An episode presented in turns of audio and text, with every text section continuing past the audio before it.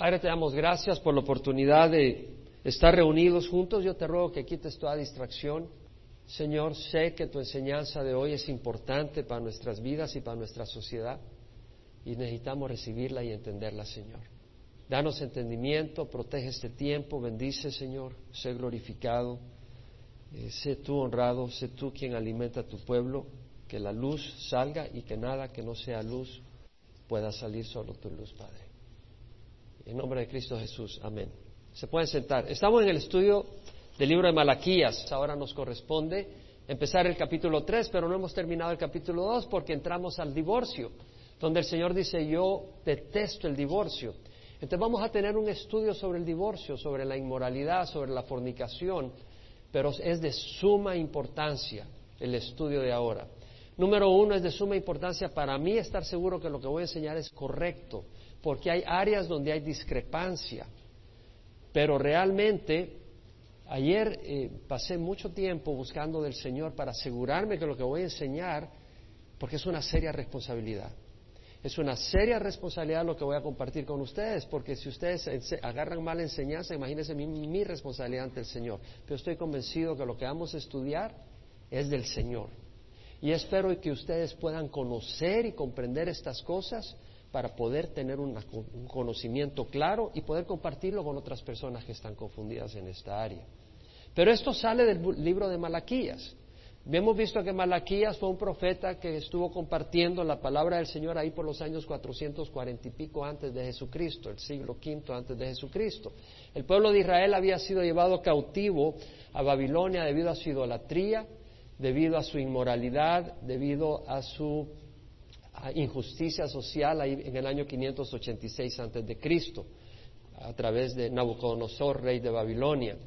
Y vimos de que en el año 538 el rey Ciro de Persa, de Persia, o sea, los medo persas conquistaron a Babilonia y en el año 538 Ciro, rey de Persia, en su primer año de su reinado, él hizo una proclamación y en esa proclamación dijo Dios, Jehová, me ha dado, el Dios de los cielos me ha dado todos los reinos de la tierra y me ha designado para que yo le construya una casa en Jerusalén que está en Judá. Entonces todos los de su pueblo, todos los que son eh, seguidores de Jehová, que vayan, todos los que son de Judá, que vayan para Judá, que vayan para Jerusalén a construir esa casa o sea, el templo, y donde ellos estén dispersos, la gente que les rodea, los vecinos que les den oro, les contribuyan con oro, con plata, con ganado, con bienes, eh, con ofrendas voluntarias para que puedan ellos construir el templo. En el año 538, pues regresaron ellos, vino un contingente como unas 50 mil personas. En el séptimo mes de ese año, el primer año de Ciro, rey de Persia, eh, levantaron el, altar, empezaron las ofrendas en el segundo año de su regreso, en el año 536, en el segundo mes, empezaron a poner la fundación del templo. Los enemigos de Israel se opusieron y pararon la obra. El pueblo de Israel se desanimó y paró la obra, pero en el año 520 el Señor le mandó a dos profetas, a Zacarías y a Geo, para exhortarlos a que ¿Qué es eso que están cómodos en sus casas y no hacen nada con lo del templo del Señor que está sin construir? Entonces volvieron a hacer la obra y terminaron el templo en el año 515 antes de Cristo. Pasaron varios años, prácticamente unos 60, 70 años, y el amor a Dios se enfrió. Tenemos que poner atención a esto. El amor a Dios se enfrió y empezaron a darle al Señor las obras. Traían para sacrificios animales ciegos, traían animales cojos, animales enfermos, traían animales robados, y el Señor dice a los sacerdotes, reprende a los sacerdotes, dice, bueno, un padre recibe honra de su hijo, un señor eh, también de su siervo. Y si yo soy padre, ¿dónde está mi honra? Si yo soy señor, ¿dónde está mi temor? Ustedes desprecian la mesa del Señor.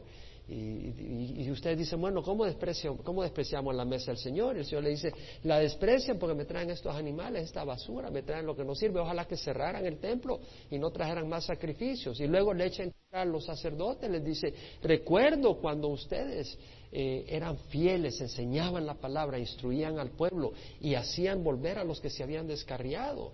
Eran fieles, tenían un temor santo de mí pero ahora los sacerdotes se habían corrompido y el Señor los había hecho avergonzar. Pero luego el Señor les reclama dos cosas, les reclama que el pueblo de Israel estaba tomando mujeres paganas. Y luego le reclama eh, no solo eso, sino también de que los hombres estaban divorciando a las mujeres. Y veamos eso, vamos a repasar eso. El capítulo 2, versículo 10 al 16, lo vamos a leer. Yo le pido, hermano, que ponga mucha atención en esto. Vamos a hablar de separación, de divorcio, todo esto. Es muy importante. Es sumamente importante. ¿Tú quieres caminar en el camino y luego decir, estuve violando la ley de Dios? No puede ser así. Queremos conocer la palabra de Dios en todas estas cosas. Dice, ¿no tenemos todos un mismo Padre? ¿No nos ha creado un mismo Dios? ¿Por qué nos portamos deslealmente unos contra otros, profanando el pacto de nuestros padres?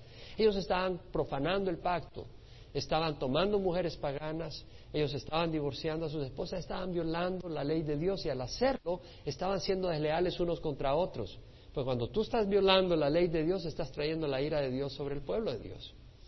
Entonces, deslealmente ha obrado Judá y una abominación se ha cometido en Israel y en Jerusalén, pues Judá ha profanado el santuario de Jehová, que él ama y se ha casado con la hija de un Dios extraño. El santuario de Jehová estaba en dónde? Estaba en Jerusalén. Y dice, estaban profanándolo, como violando la ley de Dios. ¿Cómo la violaban? Tomando mujeres que servían a un Dios pagano. Pongan atención. Aquellos que dicen, bueno, me puedo casar con una persona que no es cristiana. Mira cómo toma en serio Dios esto. Dice, ¿cómo va a tener comunión la luz con la oscuridad? Acá vemos que el Señor dice, están profanando mi santuario cuando una persona toma a un cónyuge que no es cristiano. Lo vemos claramente. Ahora dice que Jehová extermine de las tiendas de Jacob al hombre que hace esto, sea testigo defensor, o sea, sea quien sea, aunque presente una ofrenda a Jehová de los ejércitos. De nada sirve que traigas ofrenda si en tu corazón estás claramente desobedeciendo a Dios. Y esta otra cosa hacéis, cubrís el altar de Jehová de lágrimas, llantos y gemidos, porque él ya no mira la ofrenda ni la acepta con agrado de vuestra mano. Es decir, los hombres estaban clamando al Señor porque no aceptaba la ofrenda, pero el Señor no las estaba oyendo. Y aquí dice, ¿por qué? Y vosotros decís, ¿por qué? Porque Jehová ha sido testigo entre tú y la mujer de tu juventud contra la cual has obrado deslealmente, aunque ella es tu compañera y la mujer de tu pacto. Pero ninguno que tenga un remanente del Espíritu lo ha hecho así. ¿Y qué hizo éste mientras buscaba una descendencia de parte de Dios, prestad atención pues a vuestro espíritu, no seas desleal con la mujer de tu juventud, porque yo detesto el divorcio, dice Jehová, Dios de Israel. Prestad atención pues a vuestro espíritu y no seáis desleales. El Señor dice yo detesto el divorcio. Bueno, tenemos que estudiar todo el, concepto del divorcio y la, la postura del Señor, la postura bíblica. Aquellas personas que han sido divorciadas para Dios no hay ningún pecado que Él no pueda perdonar. Y en Dios hay sanidad. Y en Dios hay perdón. Lo importante es entender para aquellas personas que están contemplando el divorcio, que lo consideren a los ojos de Dios antes de tomar un paso.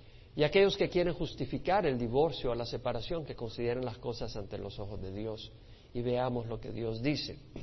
Hay casos en que es justificable, ya sea el divorcio o la separación. Por eso tenemos que conocer la escritura de Dios. En Deuteronomio 24.1.4 tenemos lo que decía la palabra del Señor respecto al divorcio en el Antiguo Testamento.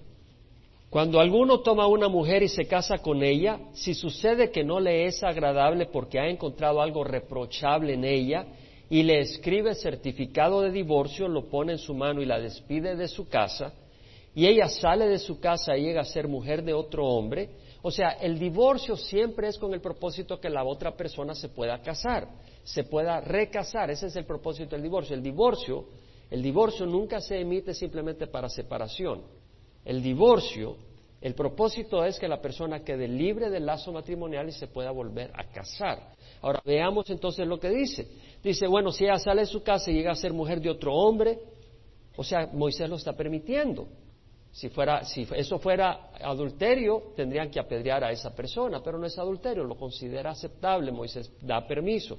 Si el segundo marido la aborrece y le escribe certificado de divorcio, lo pone en su mano y la despide de su casa, o si muere este último marido que la tomó para ser mujer, el primer marido que la despidió no le es permitido tomarla nuevamente como mujer, porque ha sido menospreciada, pues eso es abominación ante Jehová. No traerás pecado sobre la tierra que Jehová tu Dios te da por heredad. Es decir, si la persona le da carta de divorcio a la mujer y la mujer va y se casa con otro hombre, pero ese hombre se muere, el primer marido no podía tomar a esta mujer de nuevo como esposa. O si el otro hombre le daba certificado de divorcio a esta mujer y ella se iba del segundo esposo, no podía regresar al primer esposo, porque Dios quería, a través de Moisés, que ellos no consideraran el divorcio tan livianamente. Ahora, durante los tiempos de Jesús habían distintas posiciones de que qué significaba algo reprochable. Vea el versículo 21, dice, porque ha encontrado algo reprochable en ella. Y esa era la discusión que se tenía. Había la, la el grupo de la escuela del rabino Chamay y luego del rabino Gilel. Y Chamay era un poco más estricto, Gilel era bastante eh, liberal, que tú podías eh, divorciarte, darle carta de divorcio a tu mujer simplemente porque una mañana apareció sin lavarse los dientes, por ejemplo, o porque te quemó los huevos en la mañana, ah, motivo de divorcio, ya, se fue.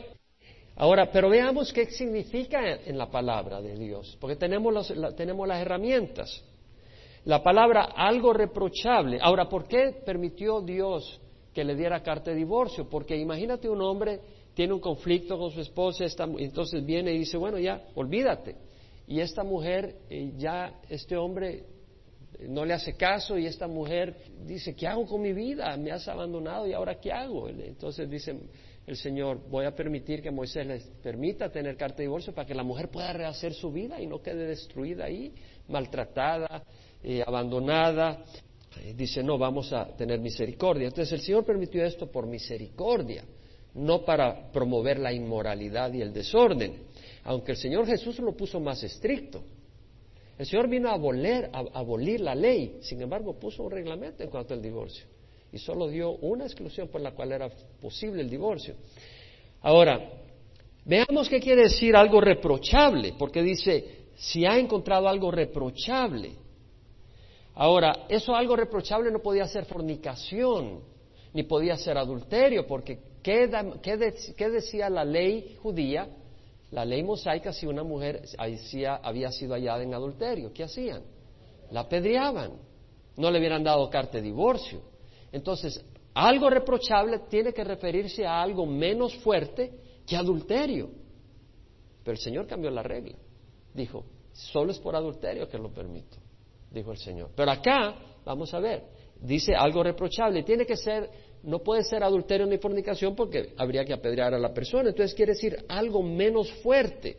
Ahora, si vamos a Deuteronomio 22, versículo 13 al 22, vamos a ver la seriedad con que el Señor consideraba la fornicación y el adulterio.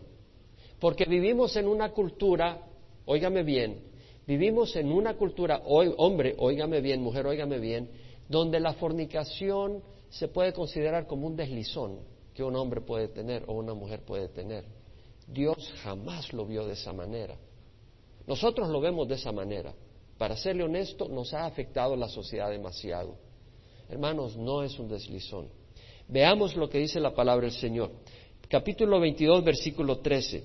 Si un hombre toma a una mujer y llega, se llega a ella, es decir, tiene intimidad, y después la aborrece, es decir, después dice, ya no quiero tener nada contigo, y la acusa de actos vergonzosos y la difama públicamente diciendo, tomé a esta mujer, es decir, como mujer, pero al llegarme a ella no la encontré virgen, es decir, un hombre toma a una mujer como esposa. Y cuando la toma como esposa, cuando tiene intimidad con ella la, noche de bodas, se da cuenta que no era virgen.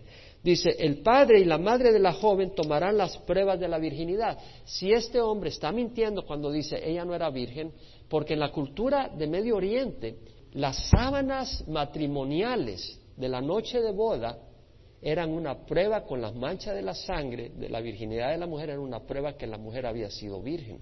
Y eso se practicaba aún entre la cultura de la que yo vengo.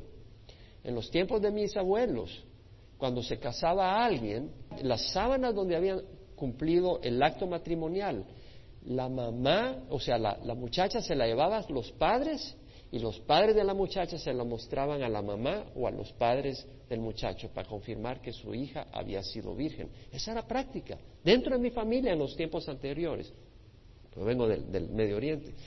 Ahora, entonces dice, el padre y la madre de la joven tomarán las pruebas de la virginidad de la joven y las llevarán a los ancianos de la ciudad a la puerta, diciendo, o sea, es mentira, esta joven era virgen.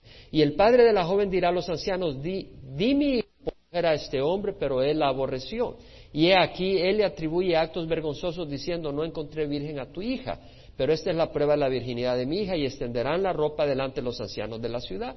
Los ancianos de la ciudad tomarán al hombre y lo castigarán y le pondrán una multa de cien ciclos de plata, una multa fuerte, que darán al padre de la joven, porque difamó públicamente a una virgen de Israel y ella seguirá siendo su mujer, no podrá despedirla en todos sus días. O sea, dos asuntos.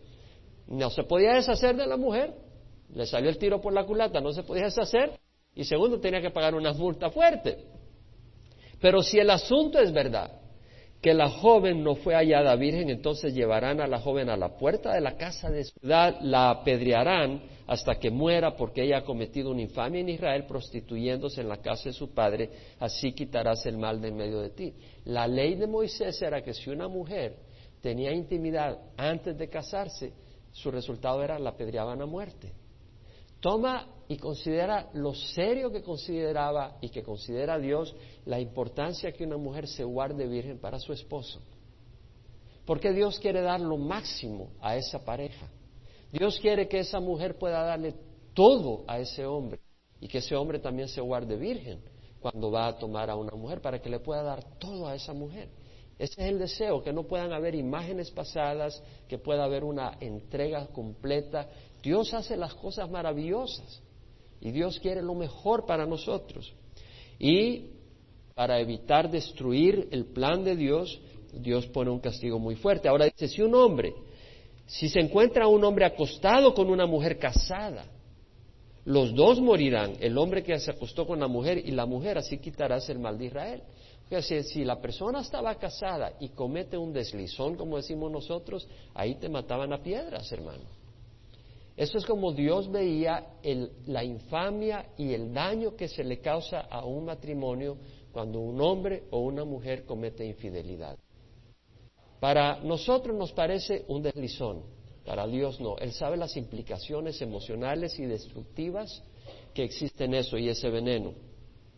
Entendemos pues por qué el Señor, eh, lo que pone el Señor en cuanto a, la fornicación y al, adulterio. Entonces no podía ser fornicación o adulterio cuando dice algo reprochable en el capítulo 24, versículo 1, porque ya acabamos de leer, la pena era pena de muerte.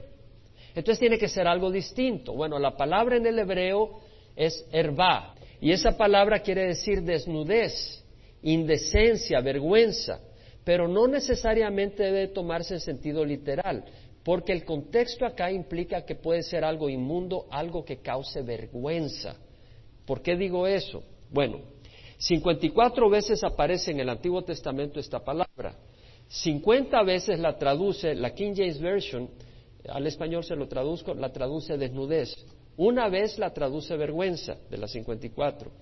Una vez, en este caso, la traduce, la King James la traduce uncleanness, que que se diría inmundicia, algo impuro. Acá lo traducen algo reprochable.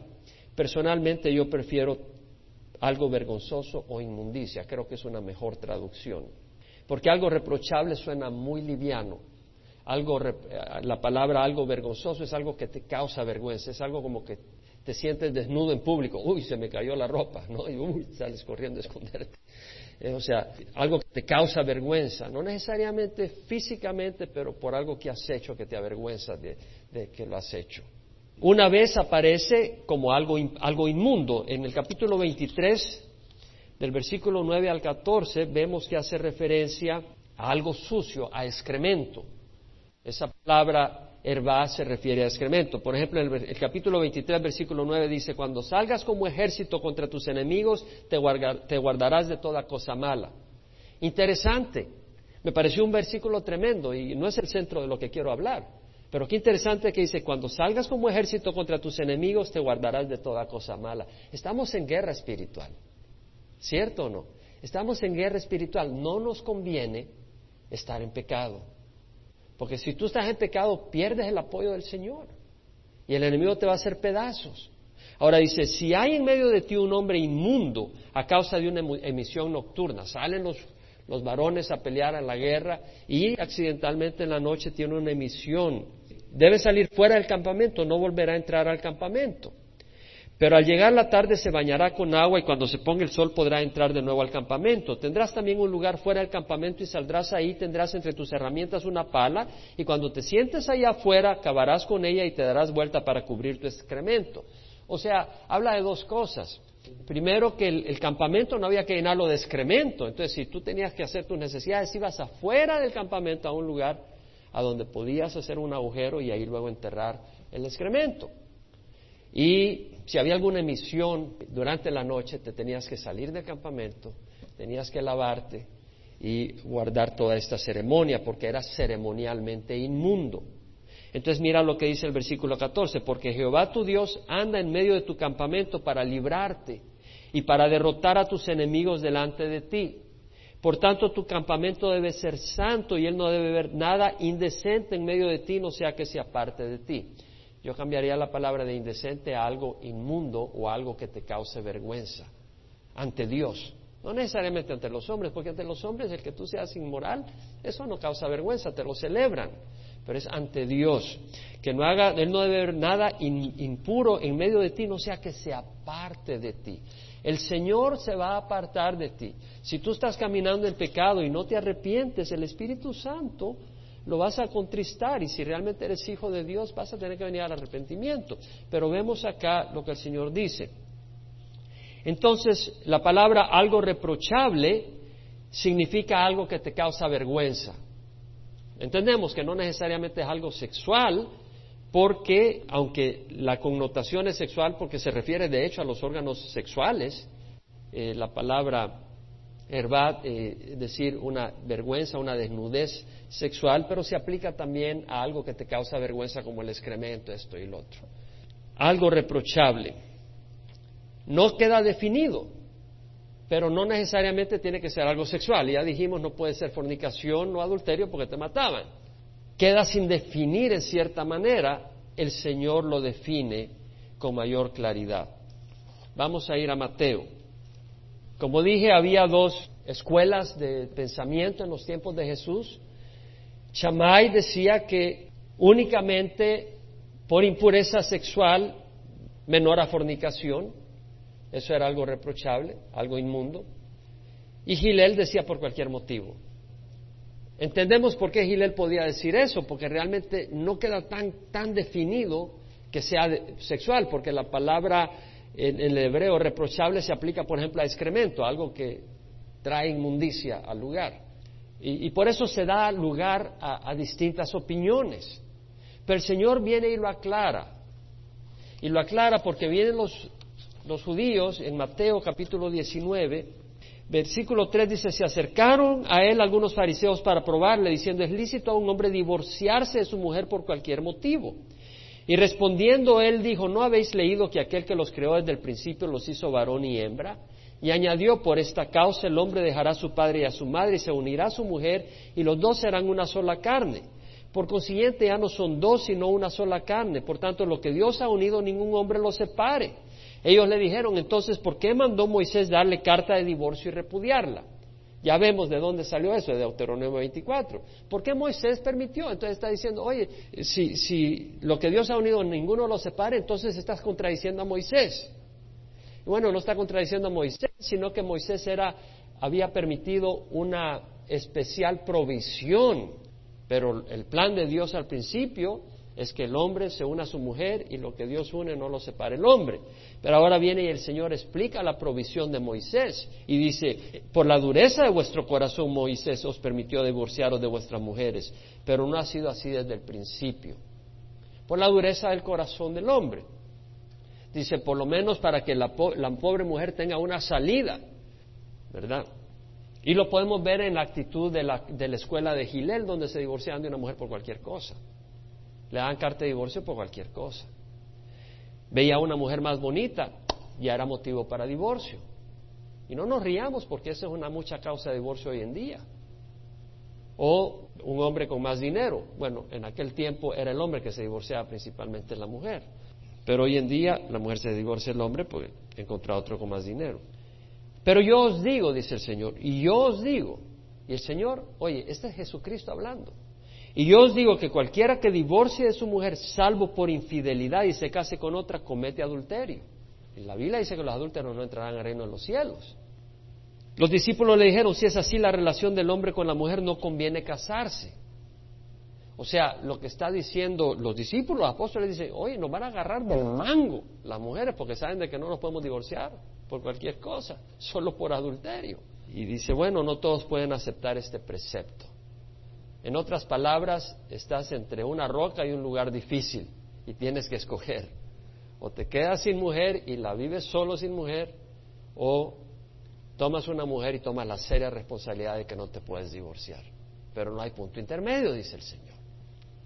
Hay eunucos que así nacieron desde el seno de su madre, es decir, hay, personas que nacieron eh, sin sus testículos y no pueden tener bebés. Hay eunucos que fueron hechos eunucos por los hombres, los caparon. Eh, así hacían, por ejemplo, cuando los reyes agarraban siervos, los capaban para asegurarse que no andaban jugando con las princesas. Y también hay eunucos que asimismo se hicieron eunucos. Desgraciadamente algunos hombres malinterpretaron esto y se caparon para poder servir al Señor y el Señor no está diciendo eso, sino que simplemente son hombres que no necesariamente se cortan sus elementos masculinos, sino que simplemente se apartan para servir al Señor. El que pueda aceptar esto, que lo acepte. O sea, aquella persona que tiene el don del celibato, que se mantenga célibe, si eso es lo que Dios lo llama. Pero si tú no tienes el don del celibato, va a decir Pablo, y vamos a leer eso, eh, cásate, no, no te quedes ahí, porque de hecho la Biblia dice que el mandamiento de que alguien no se case viene de Satanás. Eso no debe ser un mandamiento, eso debe depender del don que, Dios le da a cada uno. Ahora, es importante que acá dice el Señor, la, excepción dice, yo os digo que cualquiera que se divorcie de su mujer, salvo por infidelidad, y se case con otra, comete adulterio. ¿Qué es infidelidad? Si me explico, esto es importante. ¿A qué llama la, Biblia infidelidad? La palabra infidelidad es en el griego pornía, de ahí viene pornografía. Y la palabra quiere decir coito sexual ilícito adulterio, fornicación, homosexualismo, lesbianismo, acto bestial. Entonces lo que está diciendo, y en, la King James Version, fornication, fornicación, la New Living Translation, infidelidad, la New International Version, infidelidad matrimonial, lo traduzco al español. La New King James Version, inmoralidad sexual. La New American Standard le da un término más general, inmoralidad. Sin embargo, el texto en griego quiere decir un acto sexual, ya sea de adulterio, de fornicación o lo que sea. Entonces, una infidelidad. Me parece que la Biblia de las Américas es un poco más correcta que la New American Standard en inglés. Está hablando de infidelidad, de que un hombre tenga intimidad con una mujer o con otro hombre hoy en día, y aún en el tiempo pasado existían esos desórdenes, o con un animal, porque desgraciadamente existe la bestialidad dentro de la corrupción de algunas personas. Pero vemos pues que el Señor está diciendo, es tan serio, entendamos lo serio que ve el Señor la fornicación. Lo ve tan serio que el Señor dice, no te puedes divorciar, lo que Dios ha unido nada lo separe. Pero si vas a cometer fornicación, el daño que estás causando es tan grande, tan grande, que es causa para que puedas romper, que has roto el lazo matrimonial, está diciendo el Señor. Qué serio. Es sumamente serio. La fornicación es algo sumamente serio, el, adulterio es sumamente serio. El Señor dice, es base, no necesariamente te tienes que divorciar, pero es base para el divorcio. La inmoralidad sexual es sumamente seria. En Primera de Corintios capítulo 6, hermano, yo no digo esto como para que digan, uh, lo digo para que entendamos lo que dice Dios. Punto. Y entendamos de que con Dios no podemos jugar. Si, tú, si tú, a ti no te interesa saber lo que dice Dios, tápate los oídos.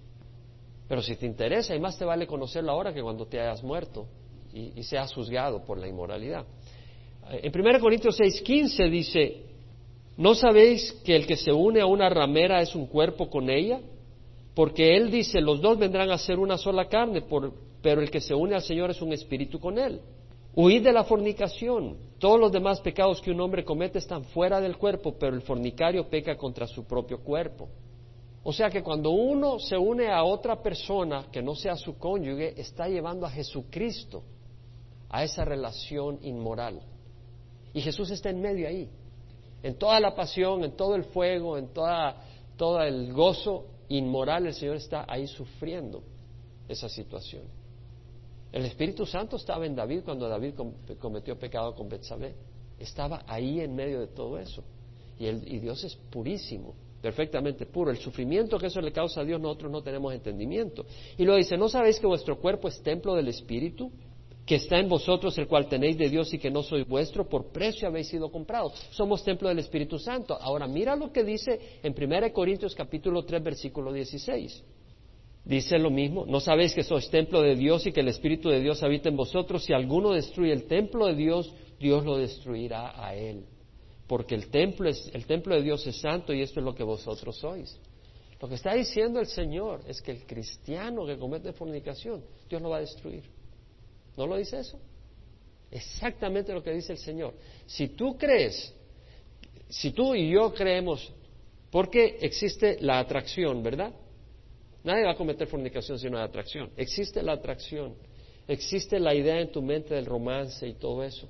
Si tú crees de que todo eso está muy bonito, está bien, porque eso es lo que la mente nuestra piensa. Pero no te olvides lo que Dios, cómo ve Dios las cosas.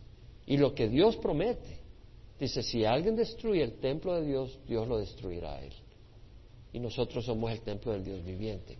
Ahora vamos a 1 Corintios 7, un par de páginas más adelante. Y vamos a ver las enseñanzas de Pablo sobre el, adulterio, la fornicación, sobre la separación, sobre el divorcio. En cuanto a las cosas de que me escribisteis, bueno es para el hombre no tocar mujer. Es decir, la iglesia de Corinto le había escrito a Pablo. Y lo que estaba ocurriendo es que algunas personas dijeron, realmente hay tanta inmoralidad que empezaron a ver el sexo como algo malo y dijeron, lo mejor es no casarse, porque hay una mucha inmoralidad. Otros pensaron, bueno, nos casamos, estamos casados, pero tal vez lo que vamos a hacer es entregarnos a Dios y no vamos a tener relaciones íntimas. Pensaron que esa era una manera más elevada para vivir. Satanás engaña, engaña de muchas maneras. Una de las maneras es, oye, fornica, es una, una, una cana en el aire, una canita que te eches. Por otro lado te dice, no tengas intimidad, sé santo, sé entregado. Es otro engaño, otro engaño tremendo. Entonces veamos lo que dice. Es bueno para el hombre no tocar mujer, es decir, no tener intimidad en el sentido de que Pablo lo va a explicar después. No obstante, por razón de las inmoralidades, que cada uno tenga su propia mujer y cada uno tenga su propio marido. En otras palabras, dice, ok, idealmente sería que te puedas dedicar a servir a Dios, porque realmente aquí estamos de pasada y el reino eterno no vamos a ser varones o hembras, sino que vamos a ser como los ángeles, que no vamos a procrear Espiritualmente vamos a tener una plenitud más grande que la que tenemos acá, como seres humanos. En este cuerpo físico tenemos una sexualidad. Y mientras tenemos esta sexualidad, hay ese, ese deseo, y en, algunas, y en, la mayoría, en la mayoría de las personas ese deseo es intenso, y mejor cásate y no vivas en inmoralidad, dice. Por, por razón de las inmoralidades, que cada uno tenga su propia mujer y cada una tenga su propio marido que el marido cumpla su deber para con su mujer y que igualmente la mujer cumpla con el marido. Cuando habla de deber, no quiere decir la tarea, ¿verdad? Estamos hablando de la intimidad sexual. La mujer no tiene autoridad sobre su propio cuerpo, sino el marido, y asimismo el marido no tiene autoridad sobre su propio cuerpo, sino la mujer. No os privéis el uno al otro excepto de común acuerdo y por cierto tiempo para dedicaros a la oración. Volved después a juntaros a fin de que Satanás no os tiente por causa de vuestra falta de dominio propio. Mas esto digo por vía de concesión, no como una orden. Es decir, Pablo no está diciendo, sepárense sexualmente un tiempo para la oración. No, no dice que es una orden, pero que si se quieren separar unos días, para poder dedicarse a la oración está bien, pero que sea en común acuerdo, no que uno diga, ok, yo voy a ser espiritual, o otra diga, yo voy a ser espiritual y, dejas al otro ahí en el, aire. Dice, no, no tiene que haber común acuerdo. Y luego dice que sea por corto tiempo, porque si no lo que vas a hacer es que la otra persona tenga una gran deseo sexual y lo va a terminar satisfaciendo fuera del matrimonio y vas a destruir tu matrimonio. Esa es la sabiduría que Dios le da a Pablo para decir. Sin embargo, yo desearía que todos los hombres fueran como yo, dice Pablo. Pablo era un hombre probablemente viudo o la mujer lo dejó cuando él siguió al Señor. No obstante, cada cual ha recibido de Dios su propio don. Es un don. No puedes imponer. La Iglesia Católica comete ese gran error.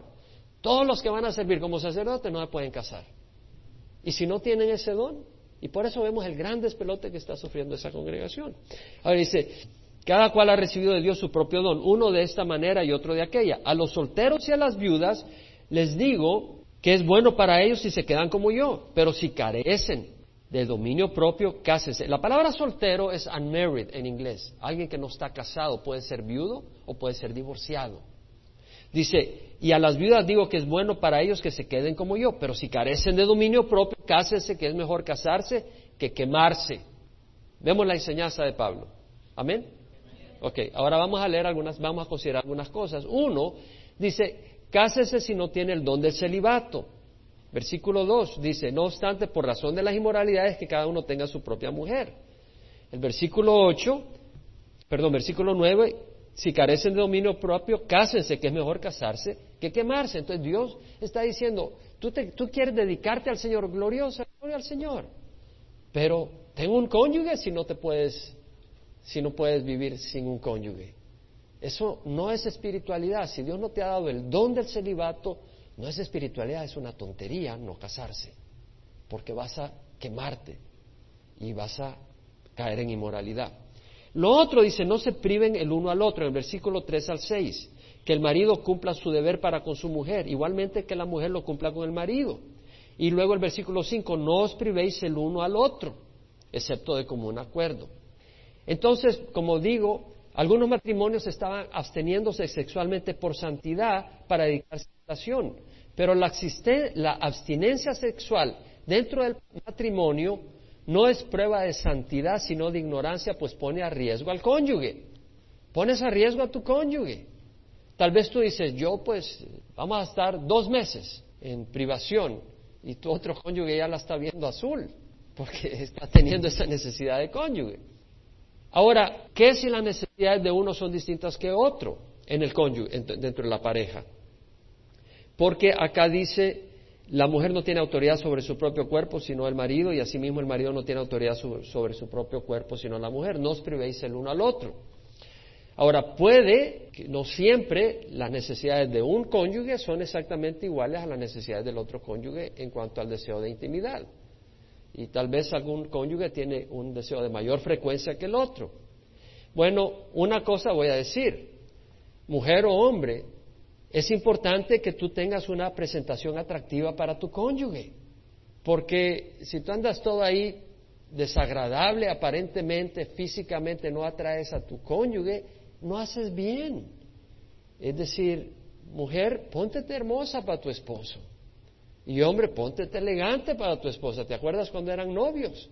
Ahí estabas media hora en el teléfono, en el, teléfono sí, pero también en el espejo. Y, te echabas perfume, siete machos y lo que fuera, ¿no? Cualquier perfume, pero te echabas algo. Ahora el perfume que llevas es el sudor. Siete horas. Siete horas de trabajo. No es siete machos, sino siete horas de trabajo. Y quieres atraer a tu mujer. No es así la cosa. Y, la mujer antes eh, todo era postizo, ¿verdad? Y, y, ahora toda, toda, el pelo todo desmenuchado. Eh, no, tienes que ponerte atractiva para tu esposo. Ahora, también eh, trata a tu cónyuge como cuando eran novios. Ahora los hombres cierran la puerta encima de la nariz de la mujer. Antes le abrían la puerta a las esposas cuando eran novias. Ahora le cierran la puerta. ¡Ay! le, machucaron los dedos, pues le cerraron la puerta. Eh, no tienen esa atención los varones. Y las mujeres, eh, ay, mi valiente, mi elegante, ahora este torcuacho. Eh, no, no, o sea, no, no, no haces, no, no, no alimentas el romanticismo, mi hermano. Ahora, también hay que ser considerado. A veces hay agotamiento físico por el trabajo las demandas en la casa y hay que ser considerado porque no siempre los deseos y la frecuencia que hay en el corazón del varón y de la hembra van a coincidir. Hay que ser considerado, hay que tener amor. Ahora, en ningún momento debe usarse el sexo como una arma para castigar a la pareja. Warren Wiersbe lo dice en una palabra muy sabiduría. Dice, el amor sexual es una bella, un, un bello canal para edificar el matrimonio, pero no es una arma para hacer la guerra. El rehusarse uno al otro sexualmente es robar, porque realmente el cuerpo de tu cónyuge te pertenece a ti. Y si tú estás rehusando tu cuerpo a tu cónyuge, le estás robando lo que le pertenece. Y al hacerlo invitarás a Satanás para que tiente a la pareja a buscar satisfacción en otro lugar.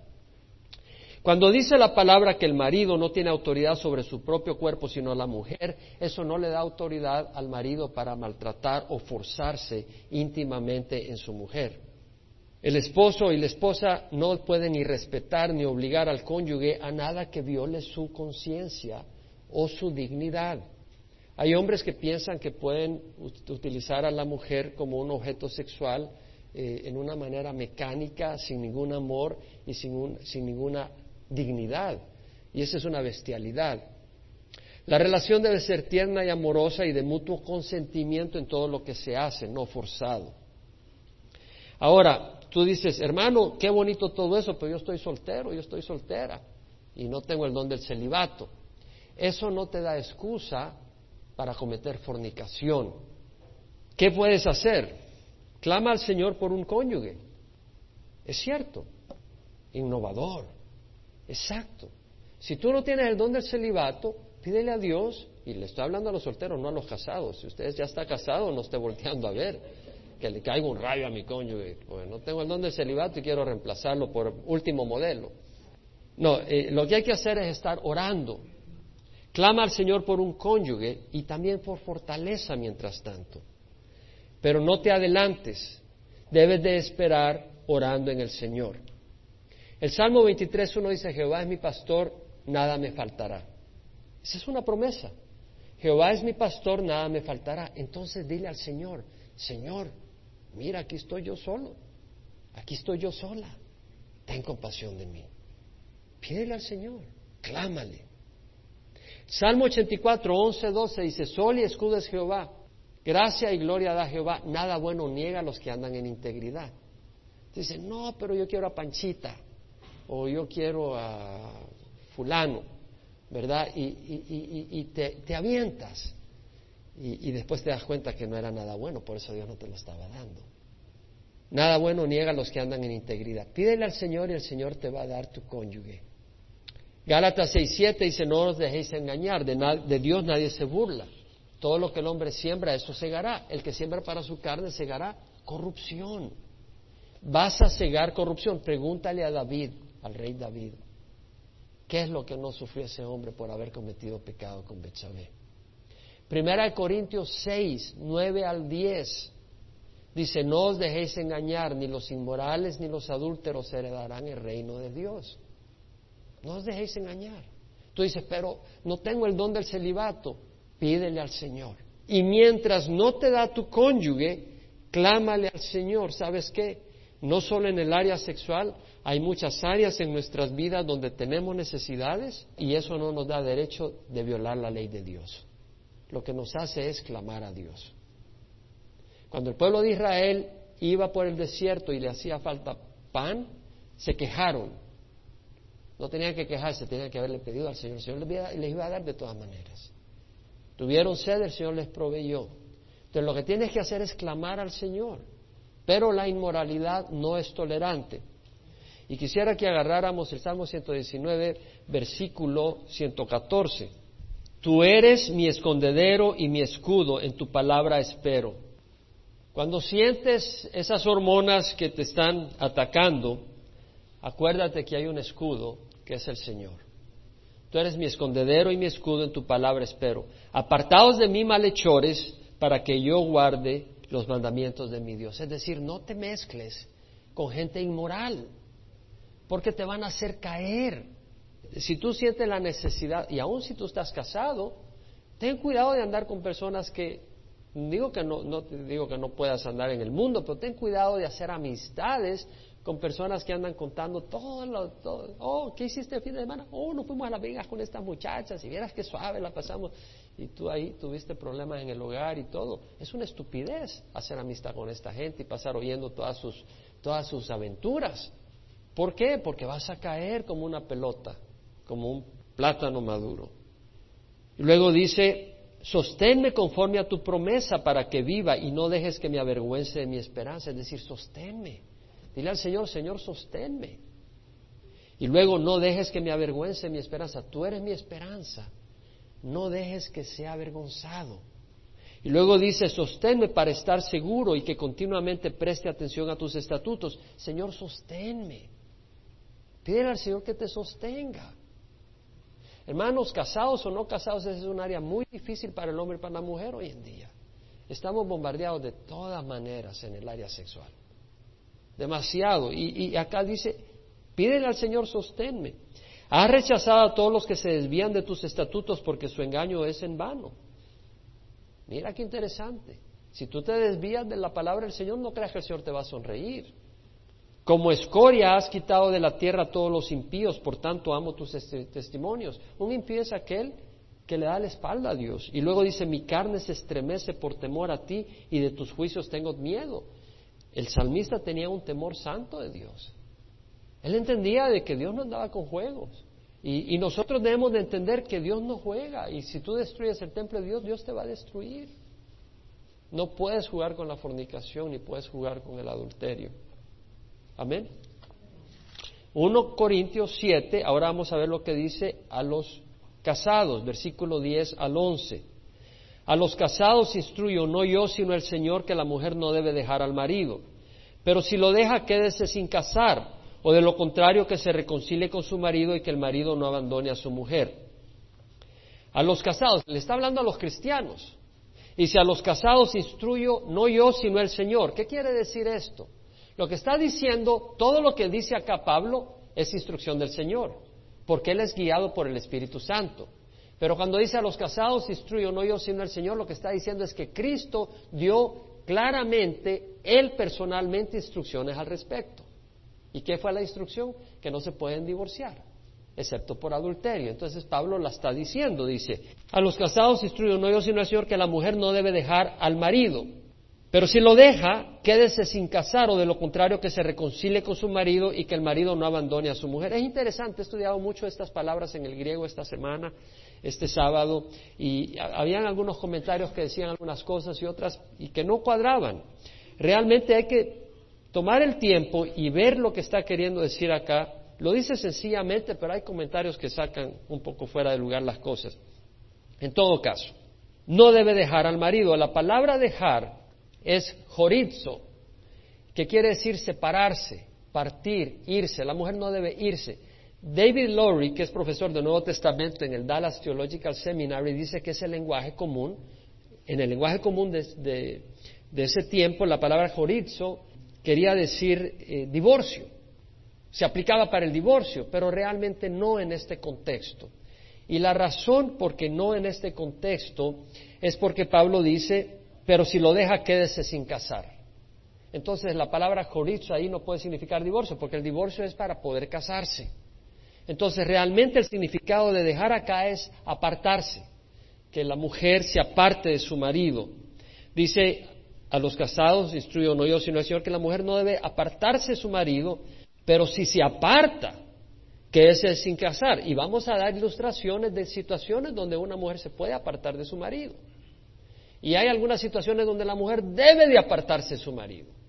Vamos a hablar sobre esas situaciones. Ahora, si lo deja, quédese sin casar, o de lo contrario que se reconcilie con su marido y que el marido no abandone a su mujer. Pablo habla a los creyentes. Prácticamente lo que está diciendo es, mujer, si tu esposo se va a ir a otra ciudad y tú dices, no, a esa ciudad no me voy, hace mucho calor, estás loco, vete tú, pero yo no me voy. Y yo me divorcio y me caso con otra persona. Dice, no puedes hacer eso. No, yo quiero estar donde viven mis papás y no te sigo a ti.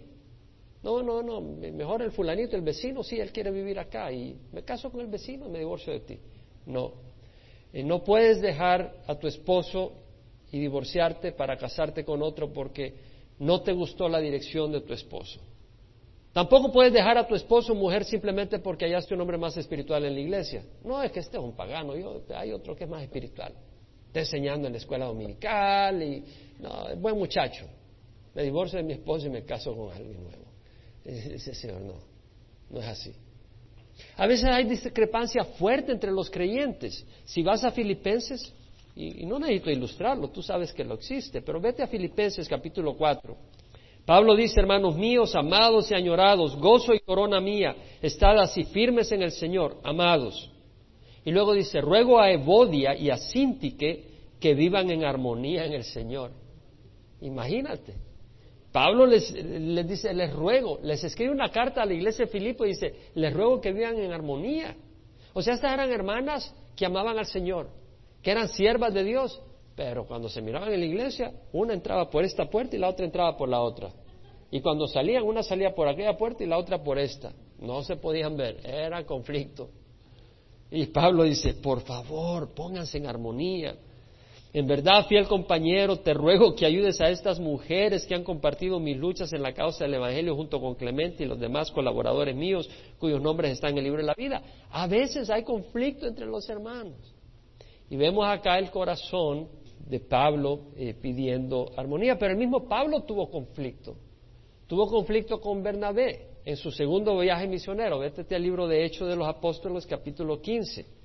En el segundo viaje misionero, Bernabé quería llevar consigo a Juan Marco y Pablo dice, no, que lo vamos a llevar si este nos desertó en Panfilia en el primer viaje. Este es un aguado, ¿qué lo vamos a andar llevando? Y Bernabé dice, no hay que llevarlo, ¿dónde está el amor cristiano? Y Pablo dice, ¿dónde está el compromiso cristiano? Pablo dice, yo voy para acá y tú vas para allá. Ahí lo vemos, versículo 36. Después de algunos días, Pablo dijo a Bernabé, volvamos y visitemos a los hermanos de todas las ciudades donde hemos proclamado la palabra del Señor para ver cómo están. Bernabé quería llevar también con ellos a Juan llamado Marcos, pero Pablo consideraba que no debería llevar consigo a quien lo había desertado en Panfilia y no los había acompañado en la obra. Se produjo un desacuerdo tan grande que se separaron el uno del otro y Bernabé tomó consigo a Marcos y se embargó rumbo a, Chipre. Y Pablo escogió a Silas y partió siendo encomendado por los hermanos a la gracia del Señor y viajaba por Siria y Cilicia confirmando a las iglesias. O sea, se produjo un desacuerdo grande. La diferencia entre Pablo y Bernabé es que no eran esposos, ¿verdad? No tenían que estar juntos. Pero los esposos sí deben de estar juntos. Ese es el plan del Señor.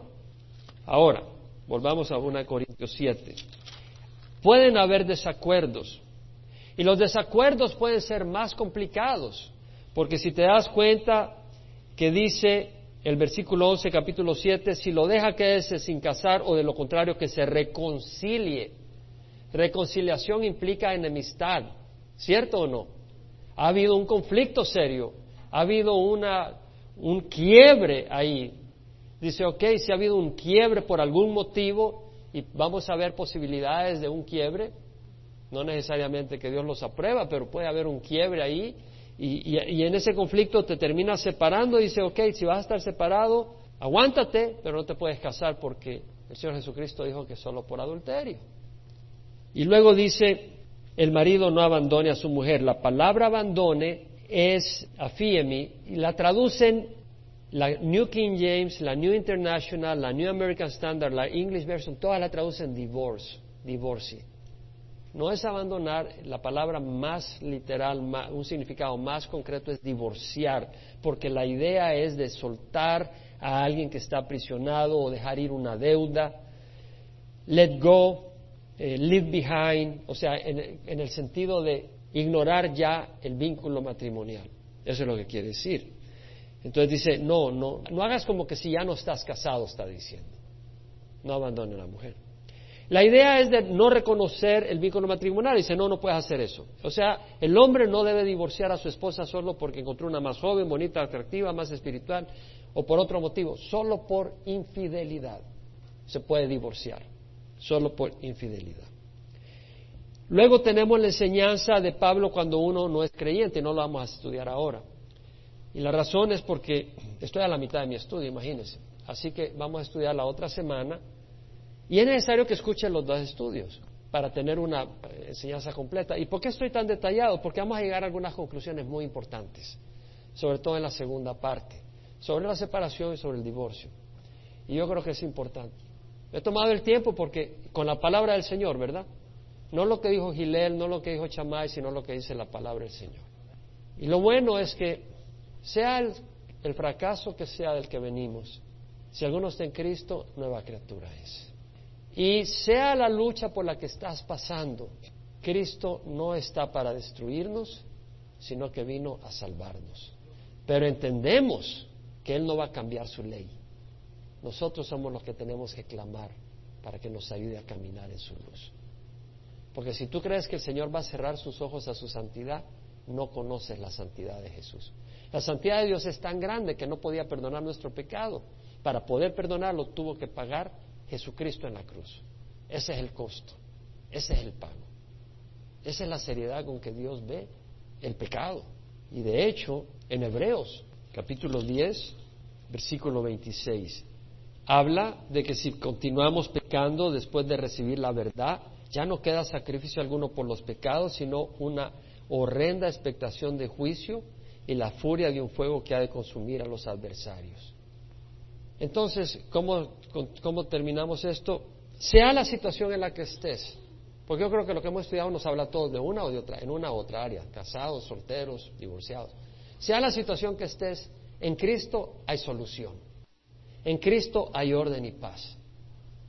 Me encontré a una persona en el viaje reciente donde estuve, estaba en las calles y este fulano había dejado a su esposa, bueno, no a su esposa, sino a su mujer en Estados Unidos, con hijos. Y le vi unos chamaquitos ahí, unos niños, allá en ese otro país. Y me di cuenta que había tomado otra mujer allá.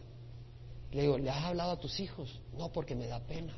¿Cómo puede ser? Le digo, tus hijos necesitan siquiera oír tu voz, le digo. Y le digo, ¿sabes qué? Tú estás mal con Dios, tienes que arrepentirte. No sé qué tienes que hacer porque tienes dos mujeres. Y si no puedes tener a las dos, vas a tener que dejar una y formalizar con otra. Y yo no sé qué tienes que hacer, lo único que sé es que te tienes que arrepentir y pedirle a Dios perdón. Y ahí oramos en la calle. Y oró.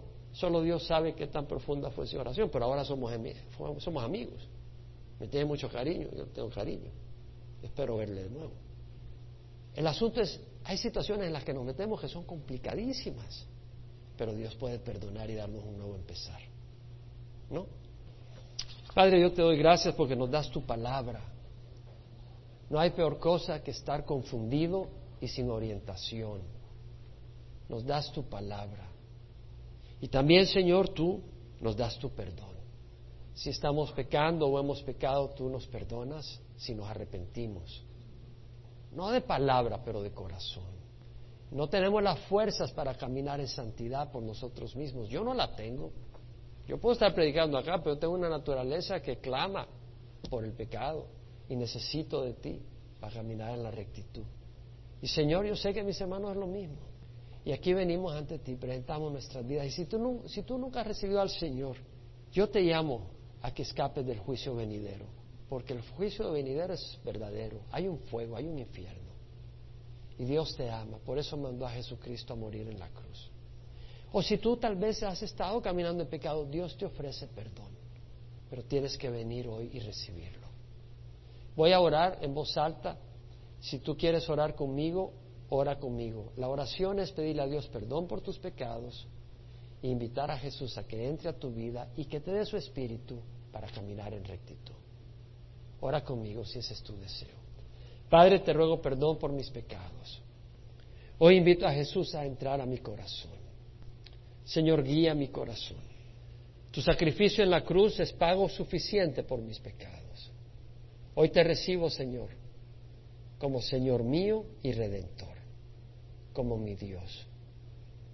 Guíame, dame la fortaleza para hacer el bien y para rechazar el mal. Te lo pido en nombre de Cristo Jesús. Amén. Si has hecho esta oración, el Señor entra a vivir en ti. Y si ya tenías al Señor, puedes orar a pedirle al Señor perdón y pedirle fortaleza. Puedes orar conmigo. Padre, te ruego perdón por mis pecados. Mira que te he fallado. Y hoy te pido, Señor, que me ayudes me pongo en tus manos para poder caminar en rectitud. Dame la fortaleza, el deseo y apártame del mal. En nombre de Jesús. Amén. Señor les bendiga, mis hermanos.